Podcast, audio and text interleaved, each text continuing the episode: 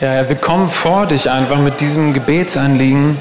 Und ich kann nur beten, Herr, dass das Größte von allem passiert, dass dort einfach viele Menschen sich bekehren in diesem Land.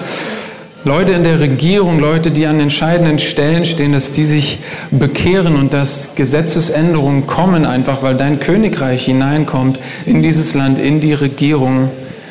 Das beten wir und segnen Pakistan. Und ich möchte auch nochmal die Gemeindeleitung segnen in Israel. Danke, dass du mit ihnen bist, dass du ihnen frische Impulse gibst, dass sie genau jetzt einfach so deine Herrlichkeit erfahren, was auch immer gerade gemacht wird.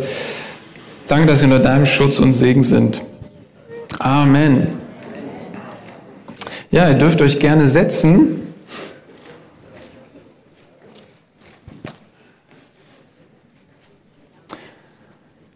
Genau, die ganze Leitung ist in Israel. Haha, so fühlt sich's an. Eltern sind aus dem Haus. Jetzt kann ich das predigen, was ich sonst nicht darf. Nein, natürlich nicht. Ich bin aber nicht in der Liebesserie drin, leider nicht.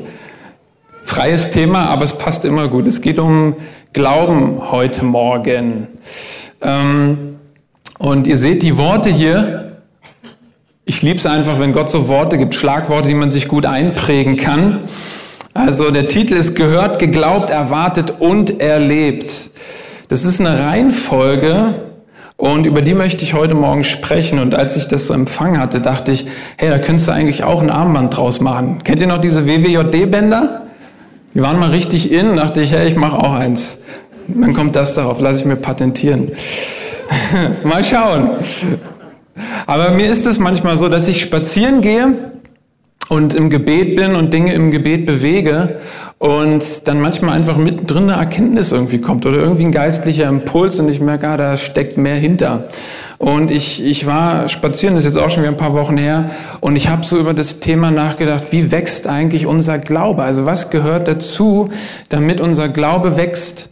Und ich meine nicht so sehr unseren allgemeinen Glauben, dass wir an den Gott glauben, sondern diesen praktischen Glauben im Alltag, dieser empfangende Glaube im Alltag, über den wir Verheißungen ergreifen, die wir im Wort finden. Und wie kann dieser Glaube wachsen? Was ist dazu wichtig? Und als ich das bewegt hatte, kam auf einmal plupp diese vier Worte irgendwie in, in dieser Reihenfolge. Und irgendwie war das cool. Also, okay, gehört, geglaubt, erwartet und erlebt. Das kann ich mir gut merken. Und ich hatte das Gefühl, dass das eben Gottes Antwort war auf diese Frage, die ich innerlich bewegt habe. Wie wächst Glauben?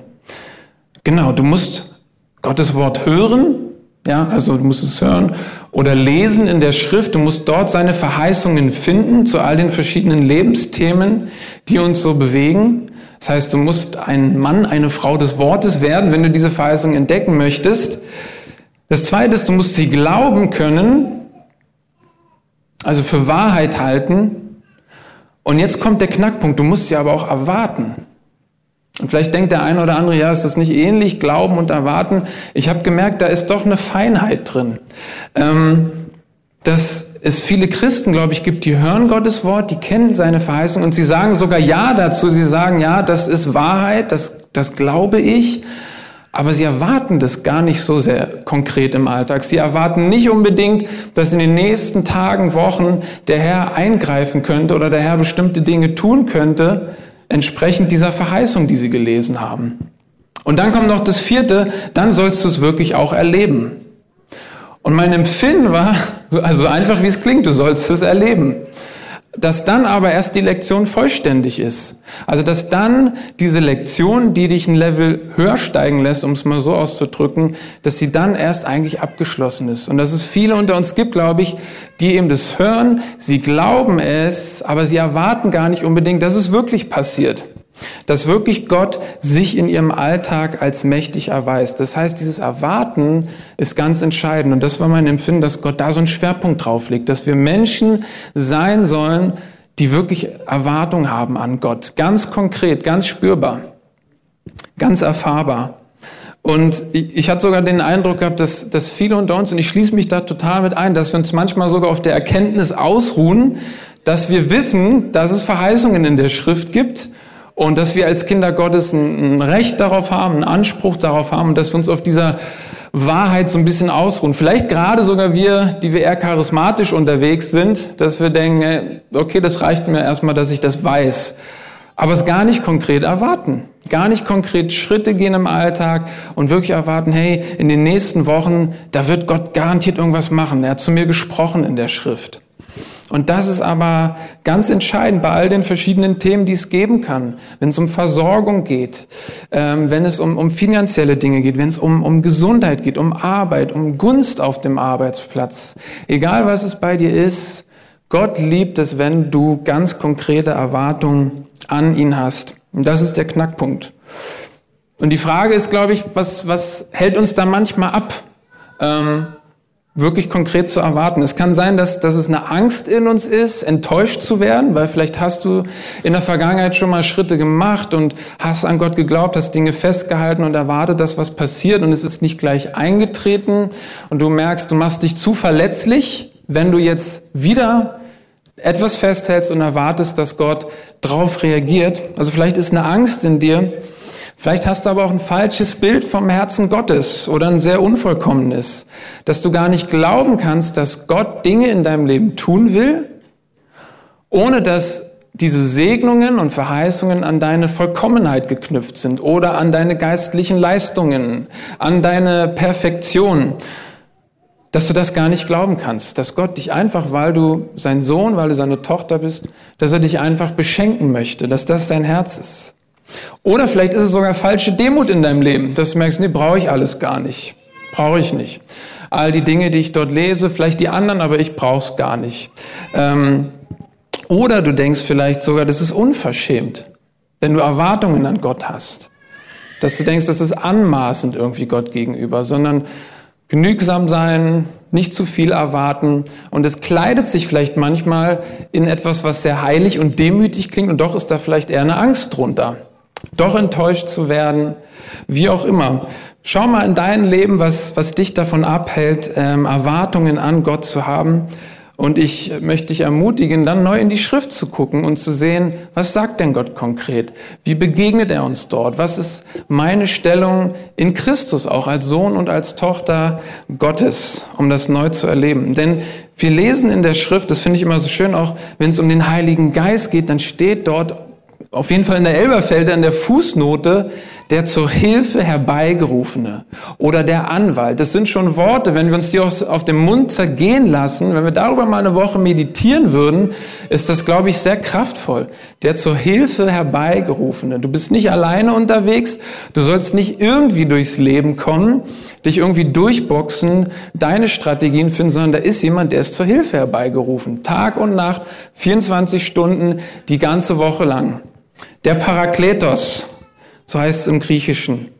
Deswegen schau rein. Ich habe ein paar Bibelstellen mitgebracht, auf jeden Fall heute Morgen, die so ein bisschen ähm, in diese Richtung gehen und sehr ermutigend sind. Hebräer 4, Vers 16, da steht, darum lasst uns freimütig hinzutreten zu dem Thron der Gnade, auf dass wir Barmherzigkeit empfangen und Gnade finden und so Hilfe erfahren zur rechten Zeit. Also das ist erstmal ein super Startpunkt, dass die Bibel sagt, wir sollen freimütig, also mit, mit Kühnheit, mit gutem Gewissen vor Gottes Thron treten. Warum? Damit wir Barmherzigkeit und Gnade und Hilfe erfahren zur rechten Zeit. Also ohne schlechtes Gewissen, nicht so, guck auf den Boden dabei, sondern wirklich mit gutem Gewissen vor Gottes Thron kommen und wir können Hilfe erwarten. Johannes 16, Vers 24. Bis jetzt Habt ihr nichts gebeten in meinem Namen, bittet und ihr werdet empfangen, damit eure Freude völlig sei oder vollkommen sei. Die hat mich immer schon begeistert, die Bibelstelle, weil es hier nicht nur darum geht, dass unsere Nöte befriedigt werden, was total wichtig für Gott ist, sondern darüber hinaus schreibt er, damit eure Freude vollkommen sei. Also, dass ihr fröhlich seid. Ich will gute Dinge an euch tun, damit ihr Freude habt. Unaussprechliche Freude ist für manche von uns heute Morgen total gut, das, glaube ich, neu zu hören. Du sollst fröhlich sein. Du sollst Freude haben als Kind Gottes. Das ist eigentlich der Plan gewesen. Dir soll es gut gehen. Du sollst Freude haben. Auch hier immer wieder, Klammer auf, es gibt schwierige Zeiten, Klammer zu. Ich sag's nur immer dazu. Fürs Protokoll. Aber du sollst Freude haben. Dir soll es gut gehen. Matthäus 21, Vers 22. Und alles, was immer ihr im Gebet glaubend begehrt, werdet ihr empfangen. Und da steckt so ein bisschen schon dieses Erwarten drin für mich. Glaubend begehren ist total, dass du Erwartungen an Gott hast. Also was immer ihr bittet und nicht irgendwie, sondern glaubend begehrt, erwartet, werdet ihr empfangen. Also so sollen wir zu Gott kommen, mit Erwartungen. Eine habe ich noch hier, Markus 11, Vers 24. Darum sage ich euch, alles, um was ihr auch betet und bittet, glaubt, dass ihr es empfangen habt und es wird euch werden. Also auch hier glaubt, dass ihr es empfangen habt. Glaubt, dass der Herr kommen wird und Dinge tun wird in eurem Leben. Das ist pure Erwartung an den Herrn. Das ist nicht einfach irgendwie, ich glaube daran und es wird vom Himmel irgendwann fallen, vielleicht, hoffentlich. Das ist eine ganz konkrete, zielgerichtete Erwartung an den Herrn und das berührt ihn. Mit einer möchte ich es noch abrunden, das ist die beste. Hebräer 11, Vers 6. Ohne Glauben aber ist es unmöglich, ihm wohl zu gefallen, denn wer Gott naht, muss glauben, dass er ist und denen, die ihn suchen, ein Belohner sein wird. Also Gott möchte uns belohnen, wenn wir mit Erwartung und mit Glauben zu ihm kommen. Er ist dein Belohner heute Morgen. Auch das sprengt vielleicht den einen oder anderen Kopf, wenn wir uns das auf der Zunge zergehen lassen, dass er ein Belohner ist. Also er ist eben nicht der, der irgendwie von uns verlangt, so komm einfach irgendwie durchs Leben, sei froh, dass du ewiges Leben hast. Ähm, der Rest muss irgendwie klappen, sondern nein, er ist der zur Hilfe herbeigerufene. Er ist der, der uns unter die Arme greifen will. Er ist der, der uns sogar noch belohnt für das Ganze am Ende. Und eben nicht nur am Ende, sondern inmitten deines Alltages. Das ist Gottes Herz für dich. Und wir müssen, wir müssen das meditieren. Vor allem dann, wenn du merkst, dein Herz wird eng an der Stelle. Du merkst, ich bin mir da gar nicht sicher, ob Gott wirklich so ist. Dann möchte ich dich ermutigen, lese genau solche Bibelstellen, bis dann eine Substanz in dir heranwächst, die das, ups, die das wirklich glauben kann. Okay. Ich möchte euch einfach ein Beispiel aus meinem Leben geben. Als ich das so bewegt hatte beim Spaziergehen, habe ich gemerkt, ich habe das eigentlich einmal ganz beispielhaft genau so erfahren und möchte euch das erzählen. Ich habe richtig erlebt, wie ich etwas gehört habe, etwas, also Gottes Wort gesehen habe in der Schrift. Ich habe es geglaubt, ich habe es konkret erwartet und genau so erlebt. Und zwar war das so, ich hatte einen Job damals von 2013 bis Anfang 2015 äh, in der Bäckerei. Das war Bäckerei plus Café, so alles in einem. Und ich habe da damals gearbeitet, ich habe gleichzeitig noch Theologie studiert, dann habe ich in der Gemeinde schon kräftig mitgearbeitet. Es war eine volle Woche, oft so 60 Stunden. Ähm, ich hatte schon zwei Kinder und es war einfach ein sehr voller Alltag. Und das war eine sehr herausfordernde Phase für mich. Ähm, auf vielerlei Ebene, auch auf Beziehungsebene, da kam irgendwie alles so zusammen. Das war eine große Lebensschule für mich damals. Und in diesem Job zu arbeiten bedeutete eben auch, dass ich sehr früh aufstehen musste, wie ihr euch denken könnt. In der Bäckerei ist einfach so vier Uhr aufstehen, fünf Uhr ging meine Schicht los. Und ich kann euch nur sagen, mit all dem, was damals zusammenkam, saß ich da oft morgens auf der Kühltruhe, bevor ich den Laden aufgemacht habe und war völlig aufgelöst und habe geweint. Warum, warum bin ich eigentlich hier? Wann werde ich in der Gemeinde angestellt? Wann ist das alles hier zu Ende? Ähm, ja, Gott hat mich dann rausgeholt aus der Arbeit und dann bin ich hier gelandet. Wunderbar. Aber das war gar nicht so einfach für mich. Ähm, eben auch, weil wir als Team in, in dieser Filiale, wir mussten immer alleine arbeiten in der Schicht. Und es war ein großer Laden und da kam alles zusammen. Also wir mussten die Brötchen rechtzeitig äh, auflegen, damit die auftauen. Die mussten dann zum richtigen Zeitpunkt geschoben werden, damit die Qualität gewährleistet ist. Wir mussten Snacks nebenbei schmieren, Kaffeespezialitäten zubereiten, also nicht nur Filterkaffee durchlaufen lassen, sondern alles Mögliche, von Latte Macchiato bis Leonardo, von was weiß ich. Das mussten wir alles machen, alles gleichzeitig teilweise. Da hast eine lange Schlange, dann will der dieses Brötchensortiment, dann will der eine Kaffeespezialität, dann will der hier frühstücken und Jetzt stellt euch das mal vor, als Einzelperson dort zu stehen. So und ich bin gar nicht multitaskingfähig und da sehen wir auch wieder Gottes Humor, äh, warum ich dort gelandet bin. Ich habe es erst auch nicht verstanden, aber Warum macht Gott sowas, um sich eben als mächtig zu erweisen? Ich war überhaupt nicht prädestiniert für diesen Job, ähm, bin dort aber gelandet. Das heißt, das alles hat mich irre herausgefordert und ich hatte das Gefühl, ich pack diesen Job nicht. Ich schaffe das nicht. Ähm, Es ist alles anders gekommen. Und zwar sah es dann oft so aus, dass ich dann morgens das bisschen Zeit, was noch übrig war vor der Schicht, dann natürlich nutzen wollte, um zum Herrn zu rennen, um zu ihm zu fliehen und um Hilfe zu bitten, dass ich diesen Job schaffe. Ich konnte auch keinen anderen machen, weil wir brauchten dringend Geld. Wir waren in finanzieller Not damals und äh, ich hatte gar keine Wahl. Ich musste diesen Job nehmen. Auch sowas macht der Herr, dich in so eine Enge zu bringen, dass eh nichts anderes geht ähm, und du keine Option mehr groß hast. Das heißt, ich war dann in meiner Zeit morgens mit dem Herrn und dann habe ich mich an eine Geschichte erinnert, ähm, wo was ganz Ermutigendes drin stand. Und zwar habe ich an Josef gedacht. Die meisten von euch kennen wahrscheinlich Josef, derjenige, der elf Brüder hatte, bevorzugt war von seinen Eltern, dann von seinen Brüdern aus Eifersucht verkauft wurde nach Ägypten. Dort landet er bei Potiphar, einem mächtigen Mann, als Sklave, steigt dort aber auf weil die Gunst des Herrn auf ihm ist, weil das Gelingen des Herrn auf seinem Leben ist. Er steigt auf, dann wird er des Ehebruchs bezichtigt, landet im Gefängnis, dort steigt er auch auf, darf den Gefangenen Essen bringen, kriegt dort Gunst. Dann letztendlich landet er beim Pharao, also eine steile Karriere. Und das, was mich aber so begeistert hat, ist, dass dort steht, dass er all das tun konnte, weil der Herr mit ihm war weil der Herr ihm die Fähigkeit gegeben hat, weil Gunst auf seinem Leben war und nicht, weil er die richtige Ausbildung hatte, wie man Ägypten regieren sollte, weil er gut gebildet war oder besonders schlau war. Das steht alles nicht da, sondern es stand einfach nur da, der Herr war mit ihm. Und das hat mich dann begeistert. Das ging mir dann durchs Herz und ich habe gedacht, das ist für mich. Und das wurde dann mein Programm für die nächsten Monate. Ich habe gesagt, Gott, so wie du mit Josef warst, so wirst du auch mit mir sein. Das ist 3000 Jahre her, aber ist nicht veraltet. Das gilt auch mir. Ich nehme das als bare Münze, dass du auch das Gleiche mit mir machen möchtest. Und das habe ich für mich mitgenommen. Ich habe das ausgebetet über mir, über der Arbeit.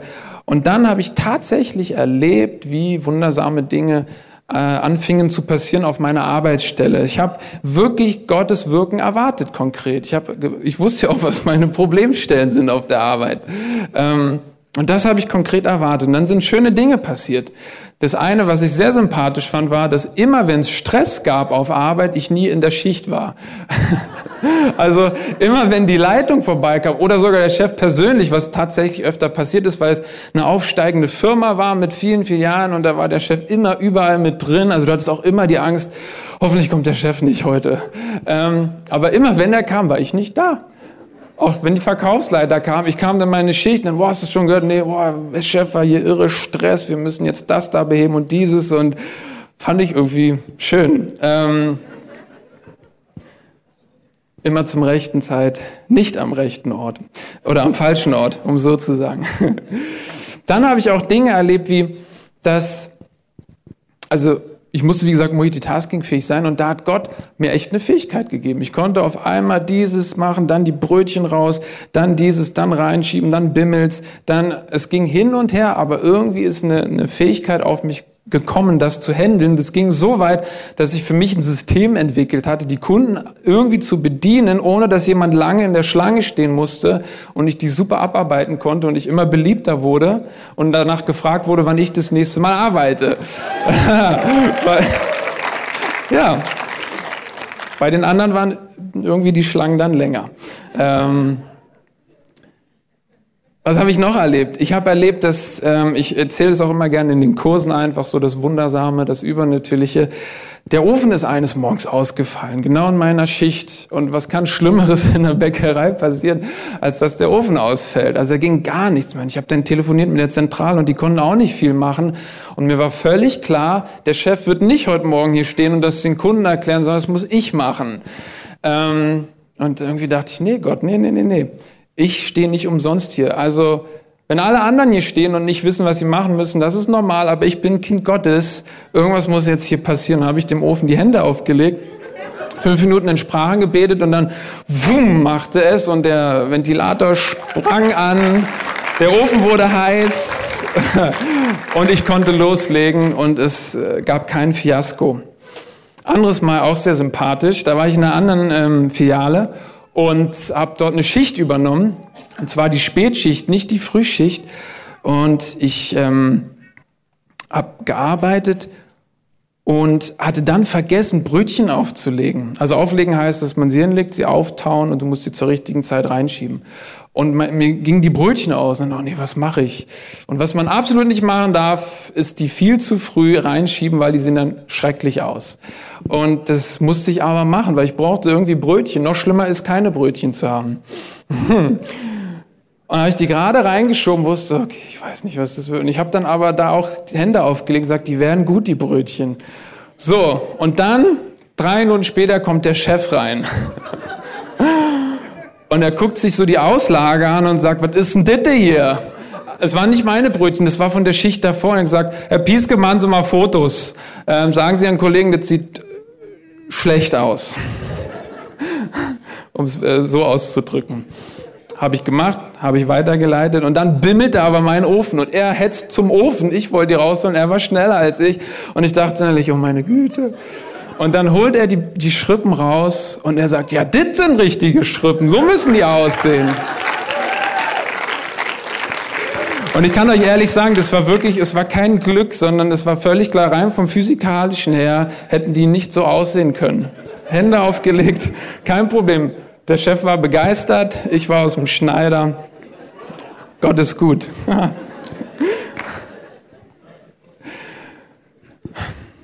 Ich setze noch einen drauf, das war noch schöner. Wir, hatten, ähm, es gab eine externe Firma, die wurde angeheuert, die haben Prüfungen bei uns durchgeführt, also Qualitätsprüfungen. Die, da sind die Leute in unseren Laden gekommen und haben alles auf den Kopf gestellt, alles sich angeschaut, Sauberkeit, Kundenservice, all diese Dinge. Und für meinen Laden, äh, da gab es eine kleine Italienerin, also die war klein, aber wirklich Frau Rottenmeier. So vom, von der Art und Weise. Alle hatten Angst vor ihr, obwohl sie so klein war, aber die war rumgestikuliert und ähm, sehr emotional. Und dann kamen die auch morgens in meine Schichten. Ich habe schnell gemerkt, oh Mann, ich hoffe, ich mache alles richtig und alles gut. Stand so unter Strom. Und sie hatte sich gerade umgezogen und wir waren so in den hinteren ähm, Verkaufsräumen und dann bewegte sich auf einmal und dann so, Mann, ey, meine Schulter. Die kam, äh, kam auch aus, aus Köln. Und meine Schulter äh, tut total weh. Und ich habe kurz innerlich gedacht, okay, okay, okay.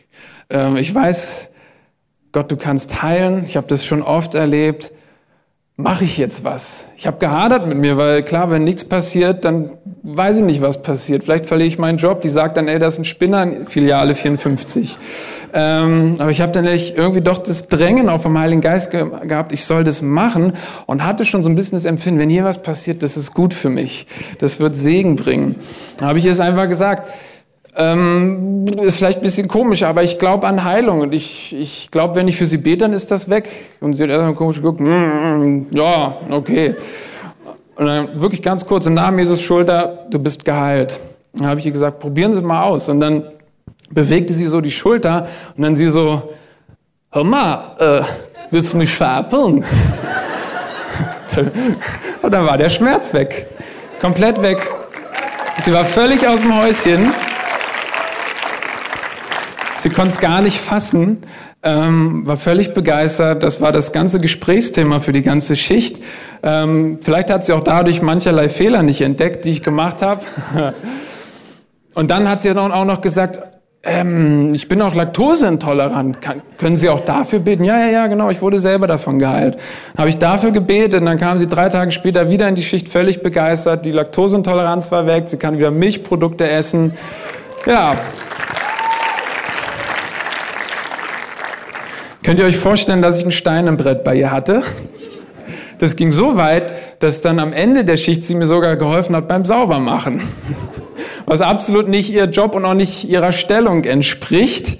Aber die war völlig begeistert. Dann hat sich das rumgesprochen in der ganzen Leiterebene. Dann kam meine eigentliche Verkaufsleitung und hat gefragt, ob ich auch für sie beten kann.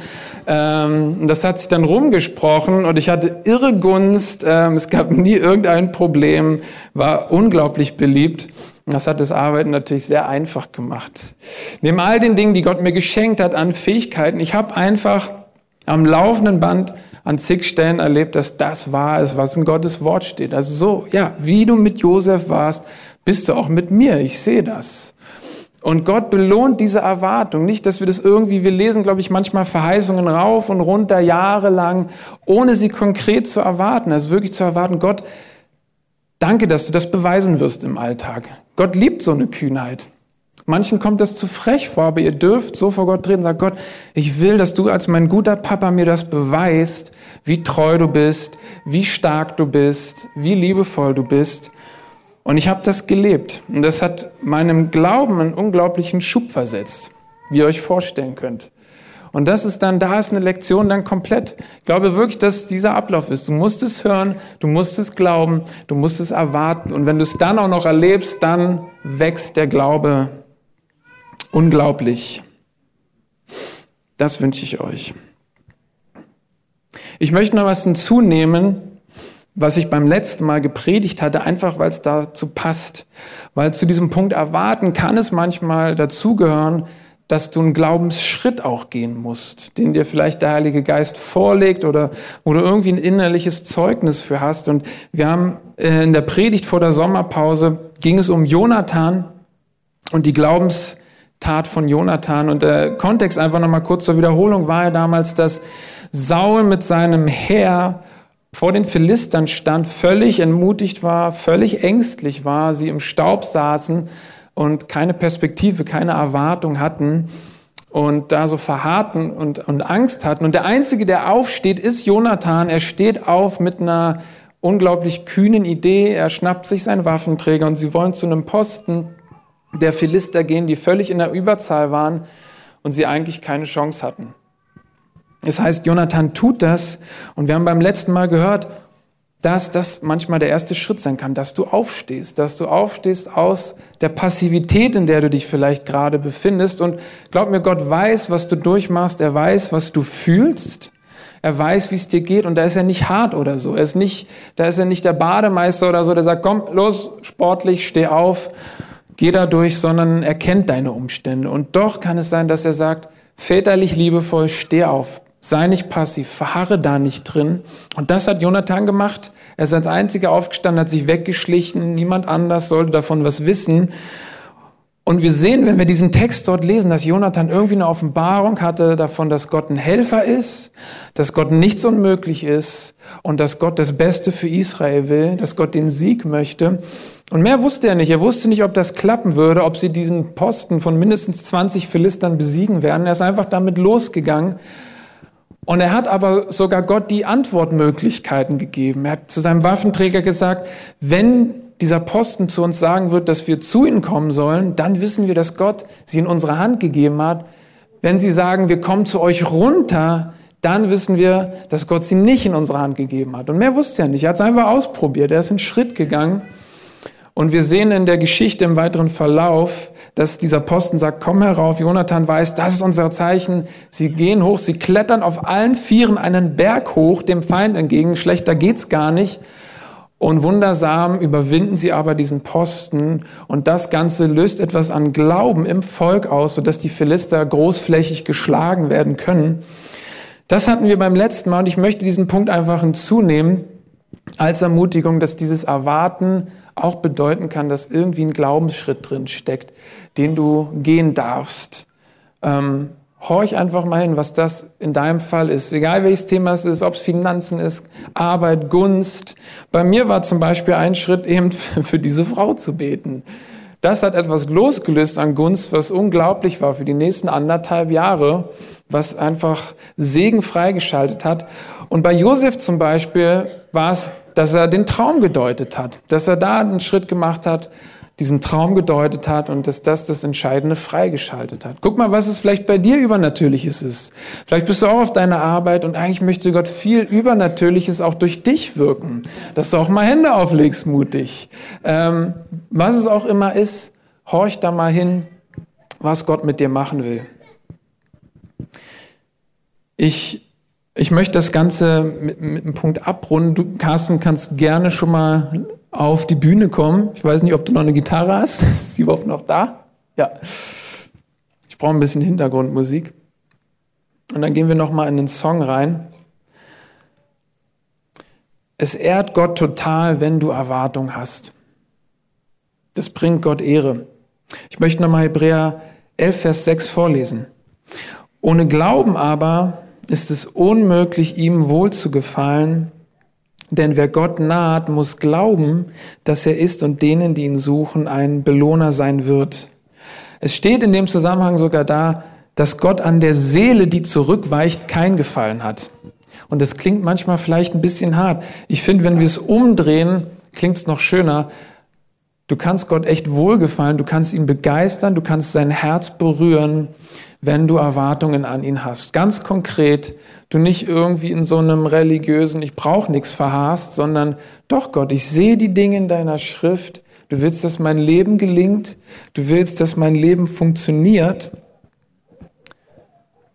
Und deshalb ergreife ich das, was in deinem Wort steht, ohne eine falsche Demut zu haben, sondern ich möchte das ergreifen. Ich möchte mit diesen Dingen wandeln, Durchbrüche erleben und dadurch auch ein Zeugnis sein für die Welt. Ihr seid das beste Zeugnis für die Welt, ohne viele Worte zu benutzen, wenn die Leute sehen, was für ein Segen auf eurem Leben liegt. Dass euer Leben einfach anders verläuft. Ihr könnt euch glauben, dass auf meiner Arbeitsstelle die Leute ganz schön verwirrt waren in meinem Team, warum bei mir alles so gelingt, warum ich so Gunst habe. Sie haben mich schon den Zauberer genannt, wegen der ganzen Heilungen, die passiert sind. Die konnten das nicht einordnen, aber es war ein super Zeugnis, mit den Leuten über Jesus zu reden. Und das sind zwei Fliegen mit einer Klappe. Ich wurde gesegnet und bei den Leuten hat sich die Tür fürs Evangelium geöffnet. Das spricht viel mehr, als wenn wir gebückt, gebeugt, traurig, niedergeschlagen durchs Leben laufen, das vielleicht sogar noch besonders heilig empfinden und demütig, das ist das Kreuz, was wir tragen müssen. Ich glaube, dass Gott sich das anders gedacht hat. Ich glaube, dass auch das Kreuz, von dem Jesus spricht, oft anders gemeint ist, als wie wir das denken oder vielleicht auch gelehrt bekommen haben an Stellen. Es gibt ein Kreuz, was du tragen sollst. Es gibt schwierige Zeiten, aber die Bibel sagt, unser innerer Mensch wird erneuert von Tag zu Tag. Der äußere wird aufgerieben, das stimmt, aber hier drin zumindest sollst du Frieden haben. Hier drin soll es dir gut gehen. Das ist neutestamentlicher Standard, nach dem wir uns, glaube ich, ausstrecken dürfen. Das heißt, Gott ist wirklich geehrt durch deine Erwartungen. Gott liebt Glauben. Und wenn wir ins Neue Testament schauen, dann sehen wir auch bei Jesus, dass Jesus nie ein Problem hatte mit zu viel Glauben, mit zu viel Kühnheit. Die Jünger sind öfter mal übers Ziel hinausge, wie sagt man, übers Ziel hinausgegangen. Aber damit hatte Jesus nie ein Problem. Wir sehen ganz wunderbar, wie er dann Gleichnisse benutzt, da wo die Jünger sogar überheblich werden, wo sie denken, wer ist der Größte unter uns, wo wir denken würden, okay, direkt in die nächste Charakterschule. Und Jesus benutzt ein Gleichnis. Hey, guckt euch dieses Kind an, werdet wie die Kinder und ihr werdet das Reich Gottes erben. Jesus hatte ein Problem mit, mit Religiosität, mit Gesetzlichkeit und mit Kleinglauben. Das sind die Momente, wo er deutlicher wurde. Aber er hatte eigentlich nie ein Problem mit zu viel Glauben, mit zu viel Kühnheit. Er hat das nie als anmaßend empfunden, sondern es bringt Gott Ehre. Und es zieht den Heiligen Geist an. Und vielleicht bedeutet es für den einen oder anderen heute Morgen, diesen, neuen, diesen Lebensstil zu umarmen. Lieber mal übers Ziel hinausschießen, als zu eng zu sein, passiv zu sein, zurückzuweichen. Ihr könnt Gottes Herz berühren, indem ihr euren Glauben auslebt. Und lasst uns doch einfach mal aufstehen.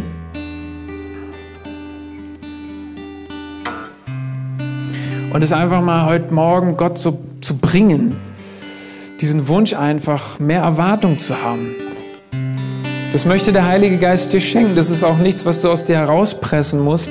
Aber lasst uns ihm das mal bewusst bringen, indem wir einfach nochmal in ein Lied hineingehen, aber ihr mit eurem Herzen das vor Gott bringen, dass ihr sagt, Gott, ich möchte Erwartung haben. Es tut mir leid, da wo ich nicht Erwartung hatte an dich, wo du dich doch so wundersam erwiesen hast schon in meinem Leben wo ich doch sehe, dass du in deinem Wort mit so vielen Menschen Geschichte geschrieben hast. Es gibt so viele Personen, die wir dort aufzählen könnten, an denen Gott sich so treu erwiesen hat und eingegriffen hat. Lass uns ihm das einfach nochmal bringen und nicht mit so einem schlechten Gewissen, jetzt nicht mit einem schlechten Gefühl, sondern mit diesem Gott, ich möchte mehr von dir erleben. Heiliger Geist, ich möchte deine Kraft erleben im Alltag dein wundersames Eingreifen. Ich möchte deine Verheißungen erleben. Schenk mir die Erwartung, die es braucht. Schenk mir neue Erwartungen. Ich glaube auch, der Heilige Geist möchte Dinge austauschen heute Morgen im Herzen, da wo wir eng geworden sind oder enttäuscht sind von Gott oder irgendwie sich Dinge nicht so erfüllt haben, wie wir gehofft haben, dass er das austauscht, weil er bleibt der gleiche, gestern, heute und in Ewigkeit. Wir sind die Einzigen, die sich ändern, er aber nicht. Lass uns ihm das einfach bringen, lass uns vor seinen Thron kommen und ihm das bringen, dass er Erwartung erneuert und wiederherstellt in unserem Leben. Okay.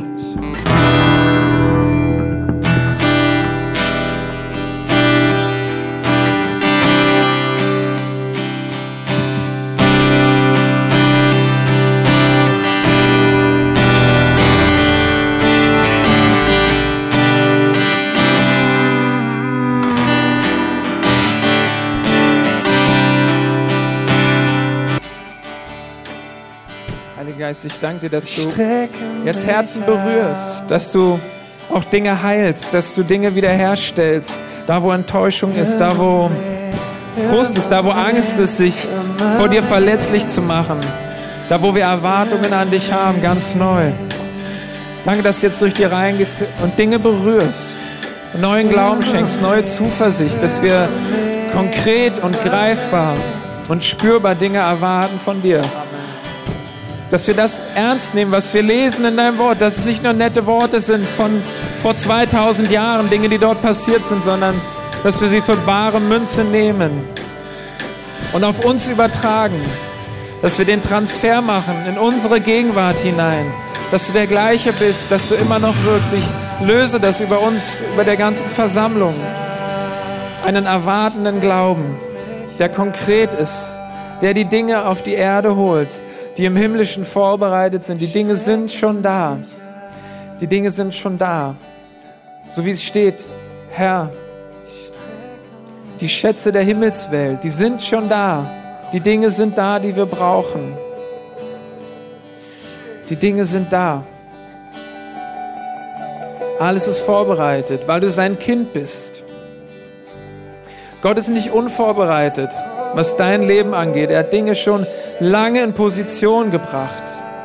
Er hat schon lange Engel losgeschickt, bevor du überhaupt wusstest, dass ein Problem da ist. Hat er Engel losgeschickt, die im Hintergrund alles orchestrieren, damit deine Verheißung zustande kommt.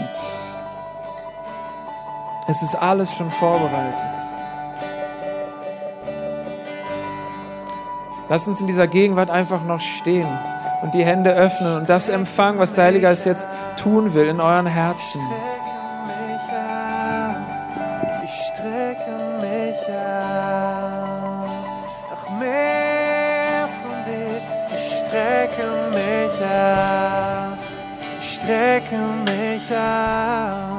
Ich strecke mich aus. So viel mehr, so viel mehr. Ich strecke mich aus. strecke mich aus. Ich strecke mich aus. Ich strecke mich aus.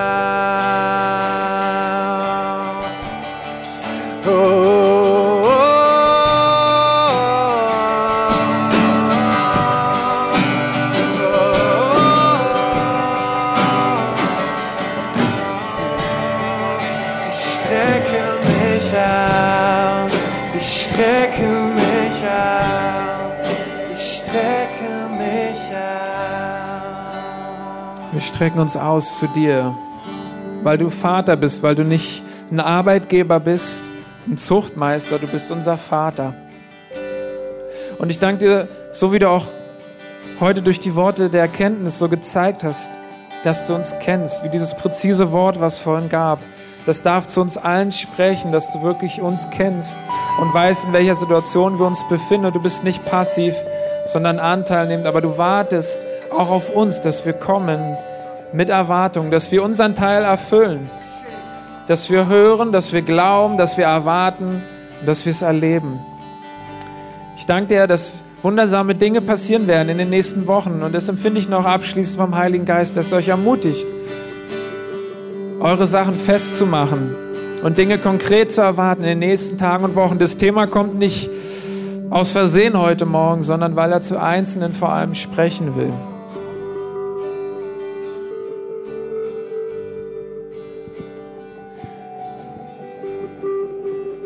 Ich möchte den normalen Gottesdienst beenden an der Stelle. Ihr Beter könnt schon mal nach vorne kommen. Kommt wirklich zahlreich. Und wenn euch das angesprochen hat heute Morgen und ihr dafür Gebet haben wollt, dann kommt nach vorne. Aber auch wenn euch was Allgemeines bewegt, kommt nach vorne, lasst euch segnen und verteilt auch euch wirklich auf alle Beter hier. Gott spricht durch jeden Einzelnen, der hier steht vorne. Kommt gerne, habt Mut, lasst euch segnen. Ihr könnt aber auch noch verweilen hier, das Meditieren. Ihr könnt, wenn ihr Gespräche führen wollt, das gern draußen machen, dass wir in dieser Atmosphäre bleiben können. Ich wünsche euch einen guten Sonntag. Ich wünsche euch viel Erwartung und Glaube an unseren guten Vater am Himmel. Amen. Amen.